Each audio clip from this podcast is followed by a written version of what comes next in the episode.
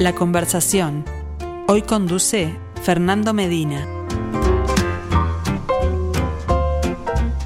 Saludos para todos, ¿cómo les va? Bienvenidos a la conversación, como cada miércoles protagonizada por el artista de la semana en nuestro ciclo Arte UI en perspectiva, mm, semana final del año, claro que sí, y acá estamos para una conversación más en este 2021, especial por un montón de motivos, acá en estudios junto a mí.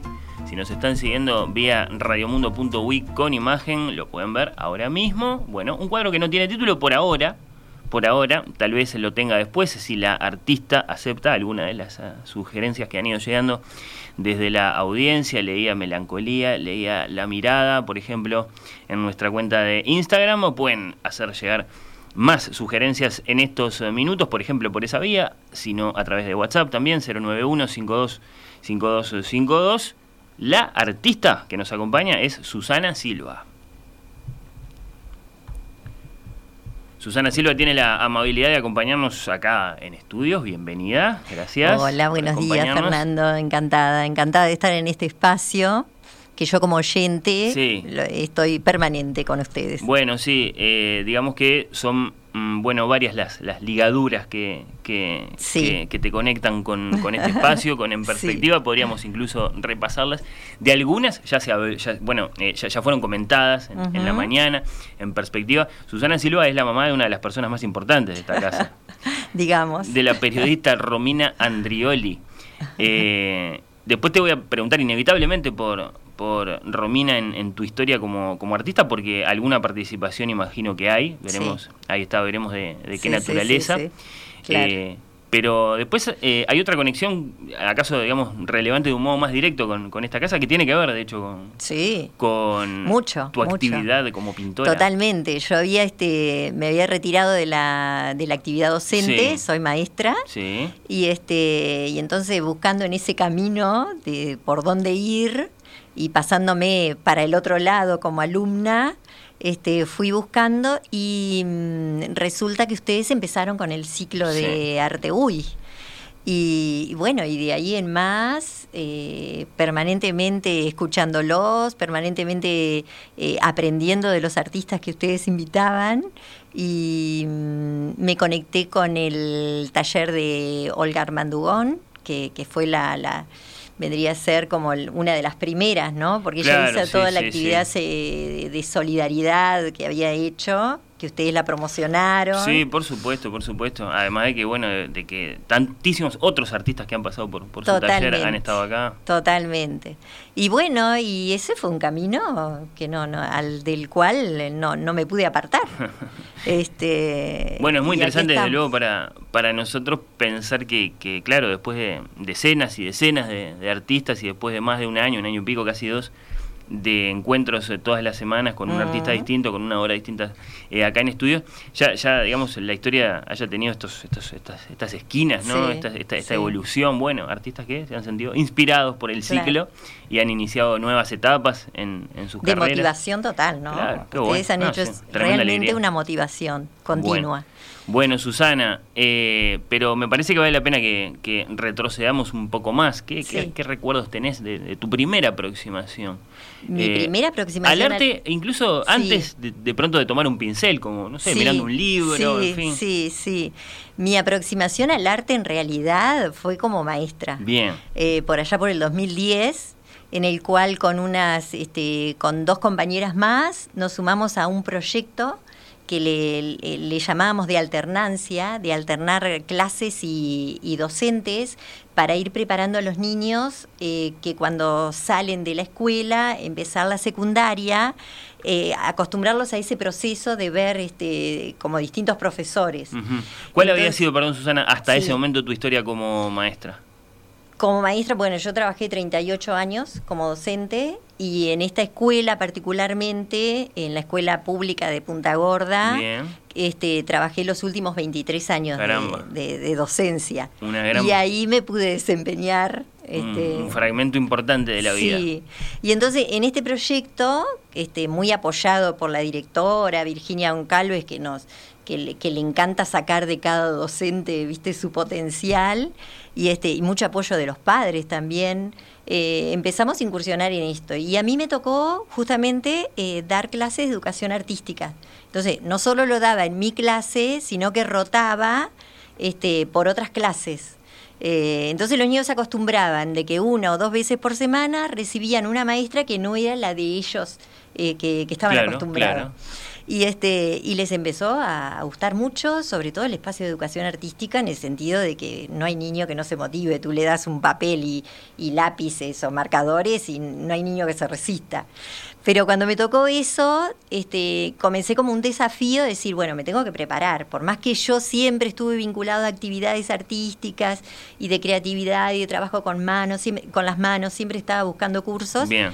Me tuve que preparar. Había una cercanía, digamos, una afinidad. Exactamente, para que me diera herramientas a ver cómo podía este, dar clase específicamente de educación artística. O sea, no, no dejarlo a nivel de la plástica, de las actividades de plástica que muchas veces en la clase se dan, ¿no? Cuando, por ejemplo, se ha cumplido con toda la planificación o cuando hay pocos niños, que uno les da lápices y que dibujen lo que quieran, que es muy válido. Este, yo quería empezar con otra cosa, o sea, empezando a cumplir sobre todo lo curricular, porque está muy bien detallado el programa de educación artística en los programas de primaria. Y bueno, y fue ahí que me empecé a contactar con el, eh, el taller Barradas. Hice dos años, me recibí de coordinadora de arte y este y paralelamente a eso eh, fui a las clases de Emma Sanguinetti Caramba. este, sobre historia del arte Claro, sí, sí. este, que fueron un placer realmente.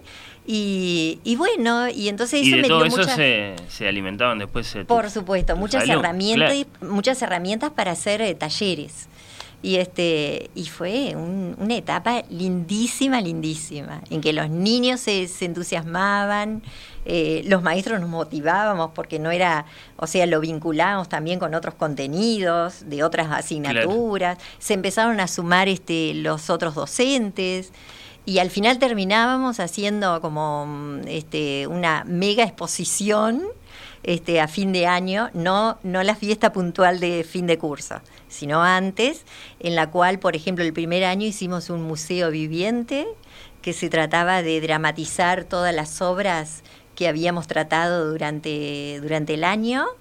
Y, este, y ahí se involucraban las familias, por supuesto. Entonces los niños llevaban el arte a, a las casas y este y en el cual también se exponían todos los trabajos de los niños de todas las clases de toda la escuela ¿Qué lugar consideras que empezó a ocupar esa parte de la educación de, de esos niños en, en el resto de, de- de su educación? ¿Había una, una relación allí? Es decir, bueno, sí de pronto sí. porque tenían esta ventana a otra cosa, a muy otra cosa, Sí, evidentemente. Sí, yo creo que fue, muy fermental, fue muy fermental y no acotado solo a la parte Claro. curricular de educación artística, sino, por ejemplo, este en, en historia, en sexto año se daba este, la guerra civil española.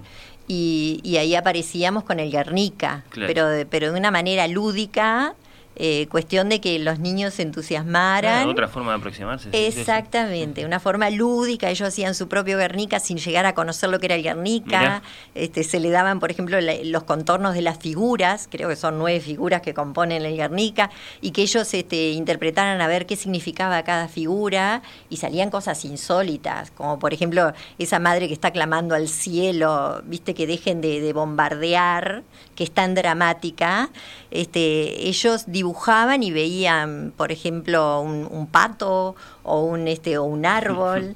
Entonces, este, de esa manera eh, lúdica se llegaba a lo que era el Guernica realmente, a lo que fue el bombardeo del Guernica, a la realidad socio este, cultural de aquella época política.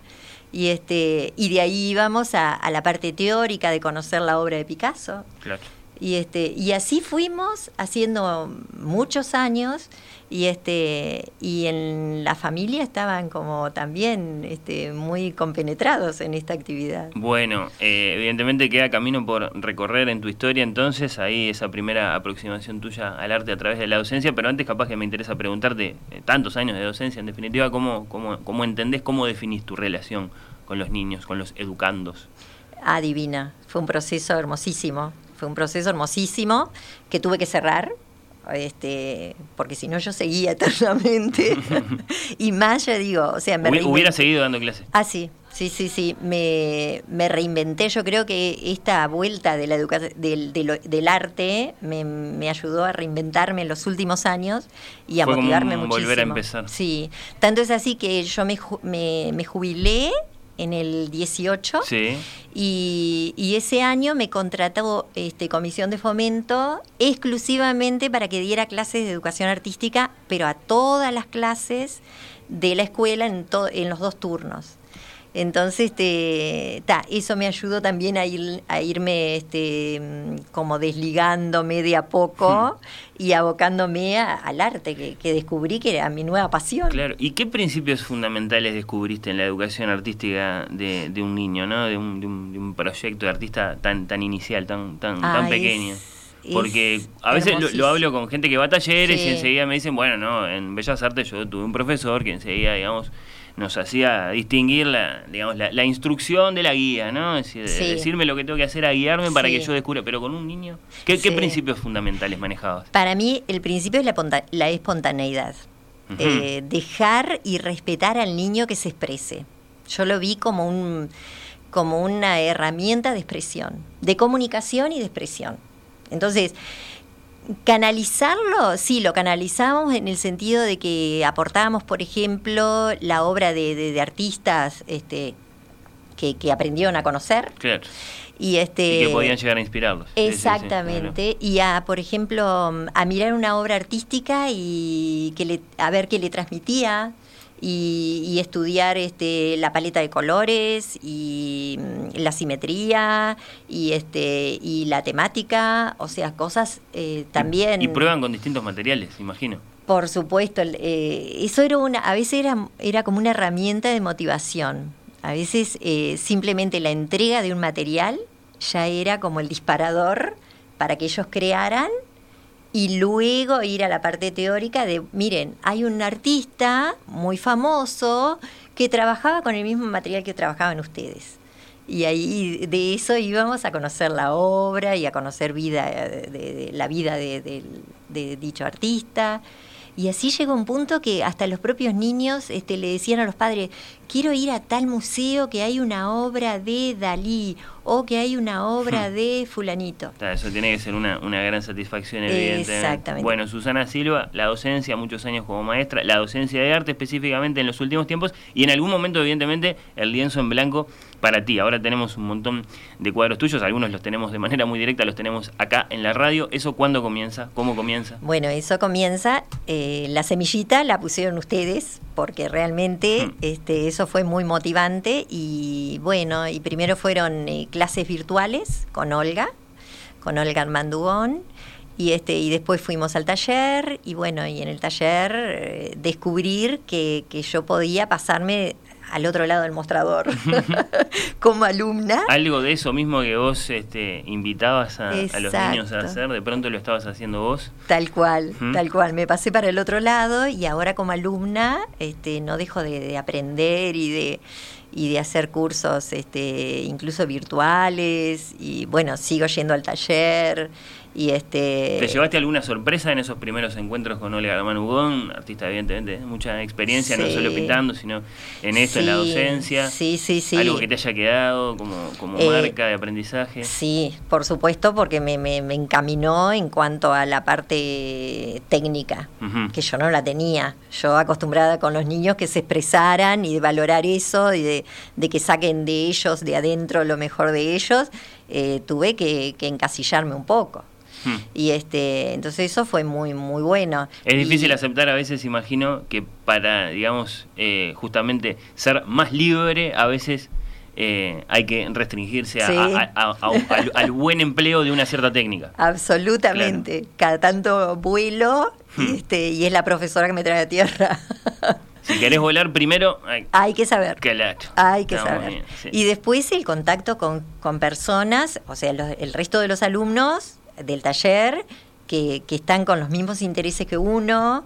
Este, entonces el intercambio, este, personas eh, increíbles y generosas, y este, entonces en ese intercambio diario eh, es maravilloso, es ¿Qué, maravilloso. ¿qué, descubriste? Porque evidentemente no empezaste a pintar cualquier cosa, algo habrás ido descubriendo de vos misma, de lo que te gustaba hacer, de la exploración que te interesaba iniciar. Me gusta mucho pintar en óleo. Bien.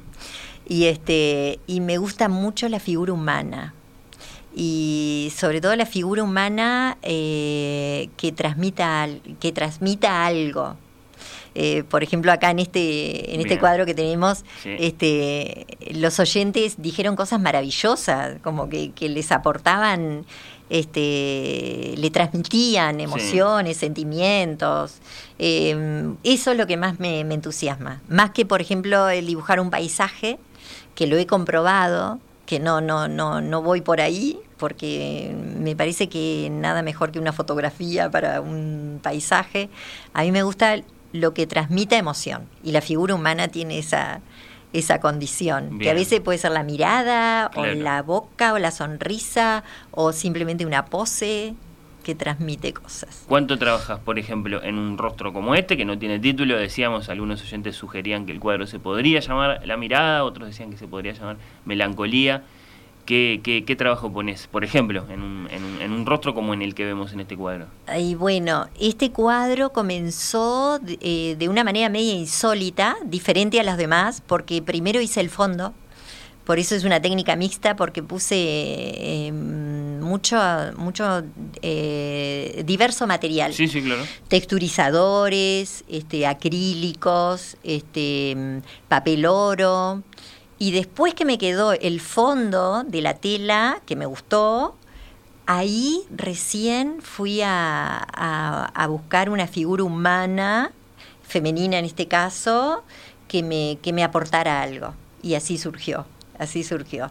Este, hoy Emiliano aportaba que decía que esa mirada y esa nariz y esas cejas, esa boca era como media caricaturesca. Hmm. Y es real, es cierto. Yo estaba, bueno, lo que me encanta es investigar sobre distintos artistas.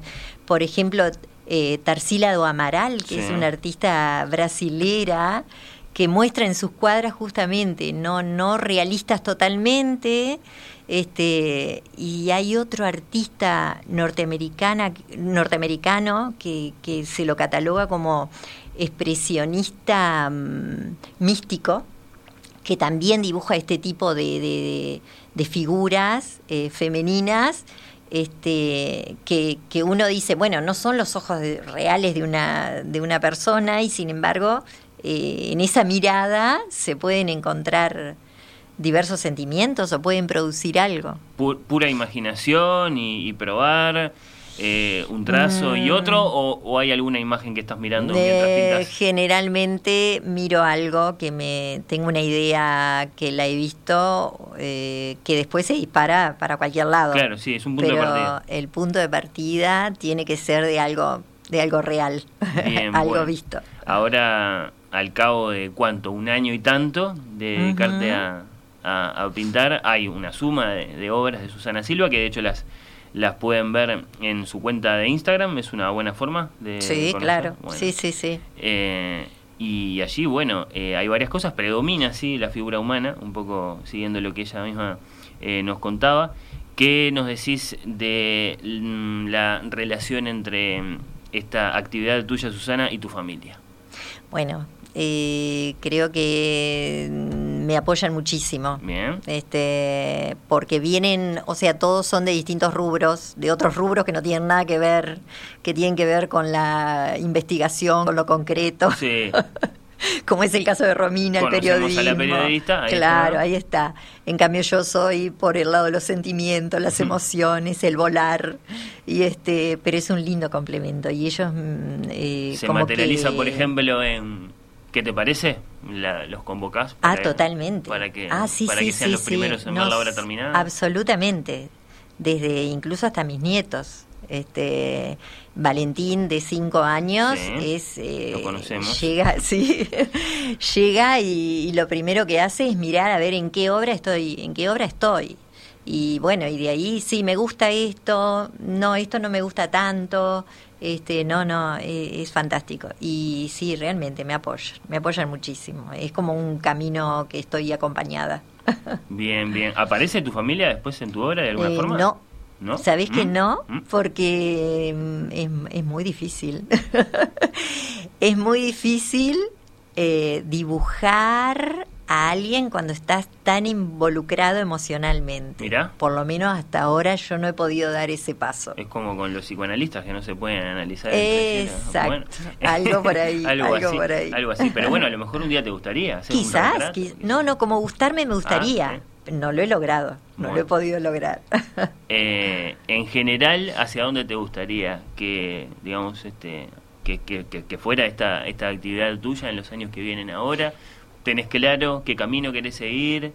Si, Yo si creo hay, no sé, una técnica que querés empezar a probar, Sí, un bueno, lenguaje, otra forma artística. Sí, yo creo que estoy en la etapa esa de aprendizaje que todo me viene bien. Hmm. O sea, eh, realmente me, me contacto permanentemente con este con bueno con los museos con todo lo que me aporta y, y siempre estoy como absorbiendo o técnicas o temática este y me parece que, que estoy por el, el camino acertado en el sentido de que me, me resulta pleno.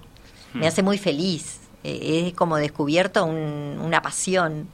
Entonces este mm, iré seguiré por este camino este eh, agregando temática agregando técnicas y aprendiendo Todo el, tiempo estás, todo el tiempo estás pintando, todo el tiempo tenés una No. obra en, No. en, en- en proceso. Eh, mentalmente sí Ah, mentalmente. Por ejemplo, ahora tenés una idea de algo que en algún Sí, momento vas a empezar. Sí, sí, sí, sí, mentalmente sí. Este último tiempo, justamente la figura femenina, así como medio, mm, eh, como que va apareciendo mm, entre velos, eso es lo que me, me está gustando mucho. Tenemos mm, algún par de cuadros más acá en la radio con nosotros.